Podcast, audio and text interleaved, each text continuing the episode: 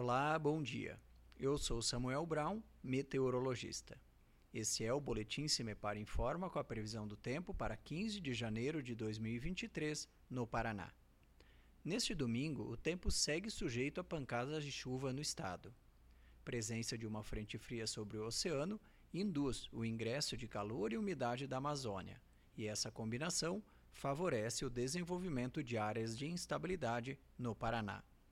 Na maioria das regiões paranaenses, as instabilidades atuam a partir da tarde, mas entre o noroeste, oeste, sudoeste e o centro-sul deve chover já pela manhã.